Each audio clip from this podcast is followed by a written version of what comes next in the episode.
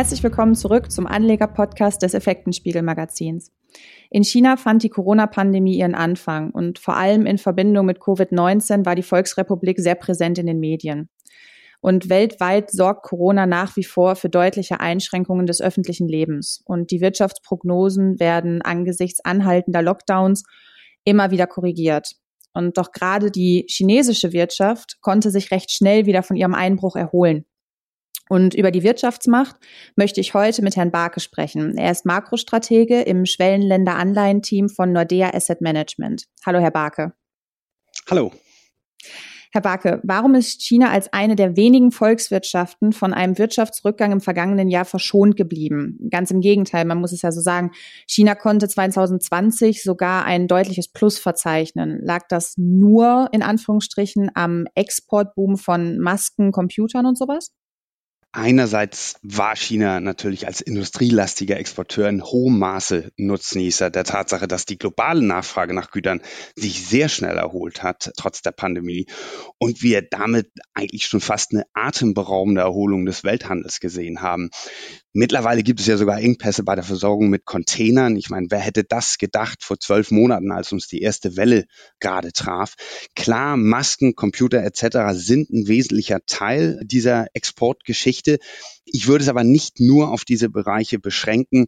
Ich meine, salopp gesagt saßen die Leute natürlich zu Hause während der Pandemie und sitzen immer noch zu Hause und bestellen Waren bei Amazon, anstatt ins Restaurant zu gehen. Das kommt China sehr zugute. Aber zum anderen hat es natürlich auch eine wichtige Rolle gespielt, dass China den Virus relativ erfolgreich eingedämmt hat, jedenfalls wenn man den offiziellen Zahlen Glauben schenkt. Als totalitärer Staat hat Peking da natürlich Möglichkeiten, die der demokratischen Welt weitestgehend versagt bleibt. Und somit ist man dann ganz einfach als erstes aus den Startlöchern gekommen in dieser Erholung, die wir im zweiten Halbjahr gesehen haben die gehört jetzt natürlich so ein bisschen der Vergangenheit an und für uns Investoren stellt sich dann die Frage, inwiefern sich diese günstige äh, volkswirtschaftliche Gemengenlage über die nächsten ein bis zwei Jahre auch fortsetzen kann.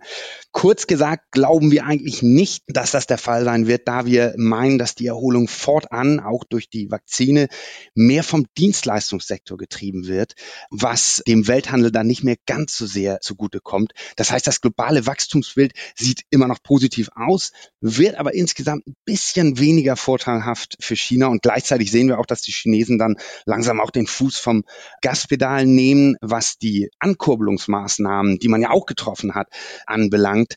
Und es wird dann sicherlich eine Erholung im privaten Konsum geben. Die Sparquote wird sinken, gerade weil da natürlich auch der, die, die Vakzine eine positive Rolle spielen. Aber die Industrie wird nicht mehr ganz so sehr von dieser Erholung im Welthandel nutznießen, wie es im zweiten Halbjahr 2020 der Fall gewesen ist. Und äh, deswegen sehen wir jetzt auch Anfang des Jahres, dass chinesische Aktien sich etwas schlechter behaupten und wir auch tendenziell ein bisschen Schwäche sehen im Rohstoffbereich, der ja auch immer sehr vom äh, Wachstum in China profitiert. Jetzt haben Sie gerade Ankurbelungsmaßnahmen angesprochen. Wie sahen die aus? Dort hat man natürlich insbesondere die Industrie gefördert. Man hat auch die Vergabe von Krediten begünstigt. Es sind aber insgesamt dann Ankurbelungsmaßnahmen gewesen, die im Gegensatz zur westlichen Welt mehr auf die Angebotsseite fokussiert waren. Das heißt, man hat dann auch bewusst gerade dann die Produktion auch gefördert, um von dieser Erholung unter anderem im Welthandel dann auch zu profitieren. Das heißt, die Sterne standen durch diese Gemengelage wirklich sehr günstig, gerade im zweiten Halbjahr für China. Und bleiben wir vielleicht mal beim Thema Produktion. China ist ja ohne Zweifel einer der größten Exporteure der Welt, aber auch ist, es, ist das Land denn auch eines der größten Produzenten? Also wenn man jetzt beispielsweise das Stichwort Produktionsverlegung mal nimmt? China exportiert in der Tat sehr viel. Was aber auch wichtig ist in diesem Zusammenhang, ist, dass die eigentliche Wertschöpfung im Lande, gerade bei technologischen Produkten, relativ begrenzt ist. Die Daten hinken da ein bisschen hinterher. Aber insgesamt, laut offiziellen Zahlen, stammen nur gut 40 Prozent des gesamten Exportwertes des Landes aus inländischer Wertschöpfung. Und ganz klar, Hightech-Produkte sind hier wichtig. Da wird ja auch immer das Beispiel des iPhones herangezogen, wo eigentlich wenig, schätzungsweise jedenfalls weniger als fünf Prozent des Werkpreises eines iPhones an die chinesischen Produzenten geht. Der Rest landet dann in Kalifornien. Das heißt, Chinas erklärtes Ziel ist es natürlich, diese einheimische Wertschöpfung auch zu, äh, zu erhöhen, um diese Arbeitsplätze dann auch in, in China äh, halten zu können.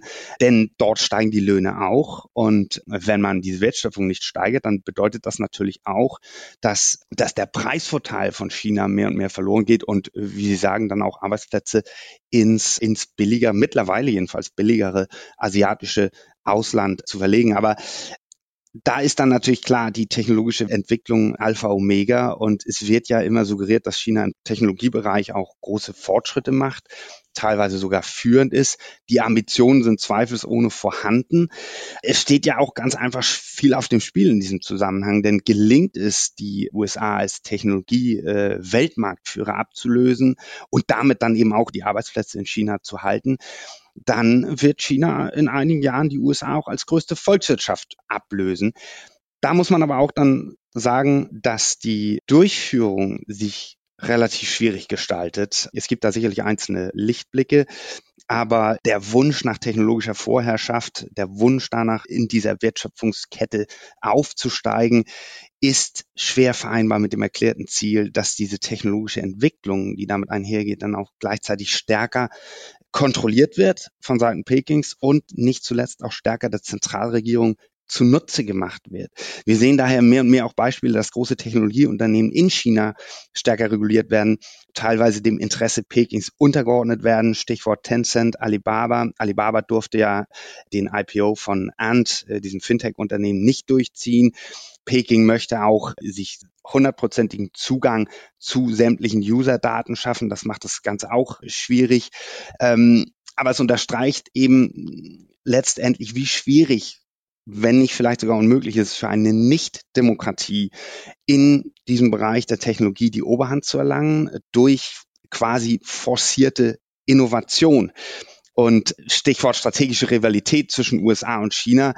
Die gewagte These meinerseits ist dann, dass es auch deshalb nicht ausgemacht ist, dass China in einigen Jahren die USA als größte Volkswirtschaft global ablösen wird. Denn auf der Zielgeraden wird es nochmal richtig schwierig, denn da geht es wirklich darum, die Produktivität durch technologischen Fortschritt zu steigern. Und egal auf welches Pferd man in diesem Rennen setzt, die gestiegene Wahrscheinlichkeit, dass in einigen Jahren natürlich eine Nicht-Demokratie die größte Volkswirtschaft der Welt sein könnte, ist unserer Meinung nach eines der, der größten, äh, wichtigsten langfristigen Themen für, äh, für Investoren.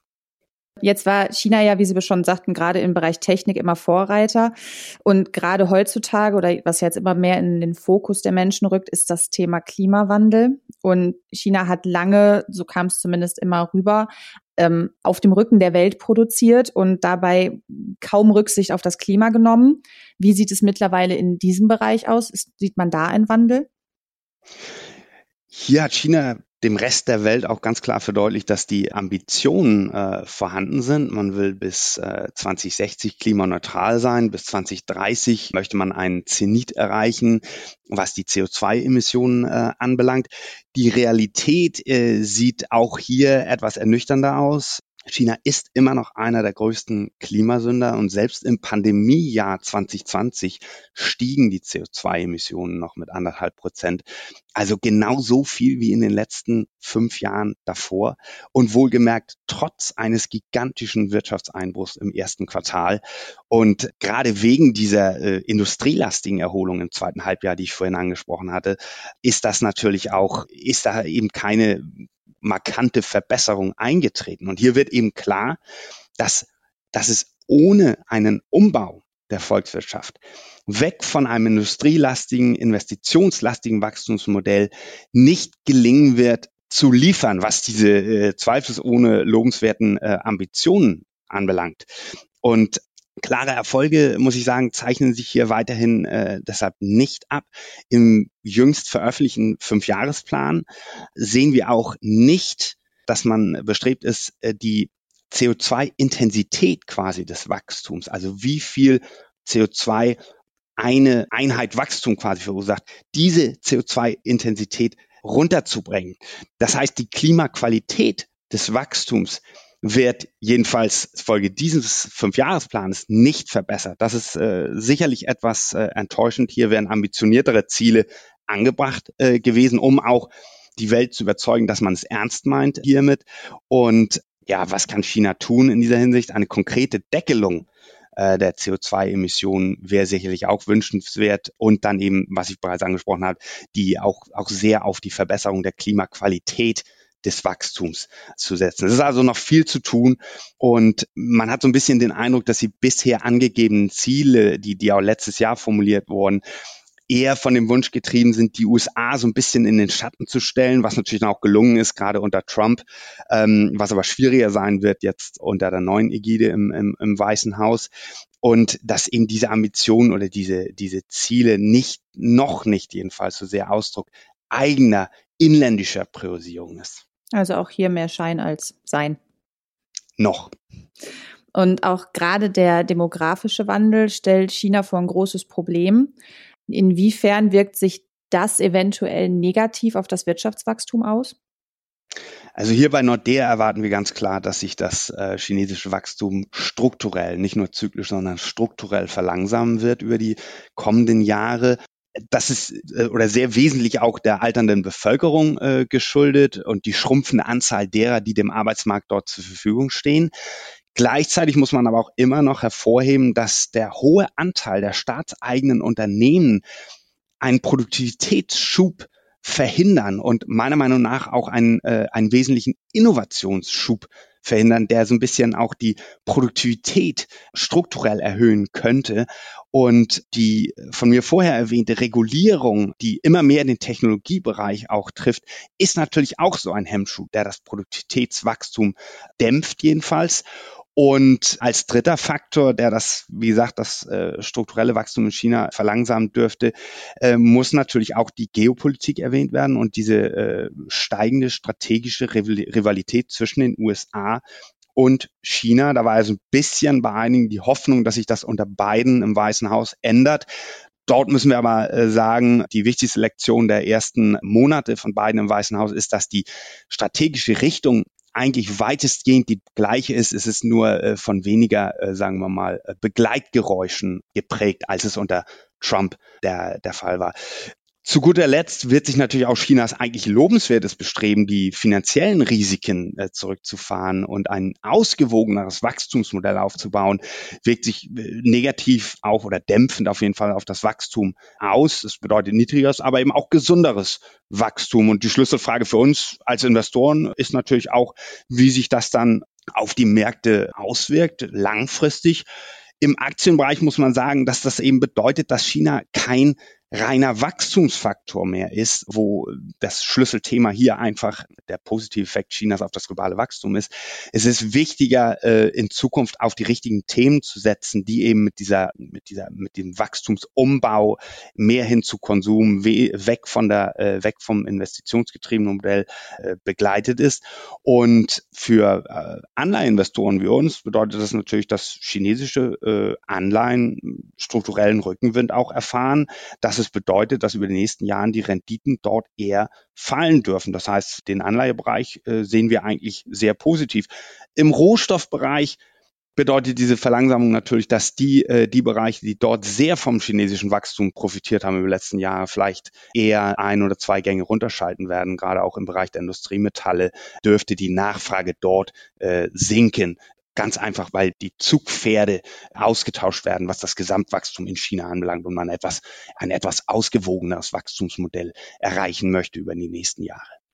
Das klingt nach einem super Schlusswort.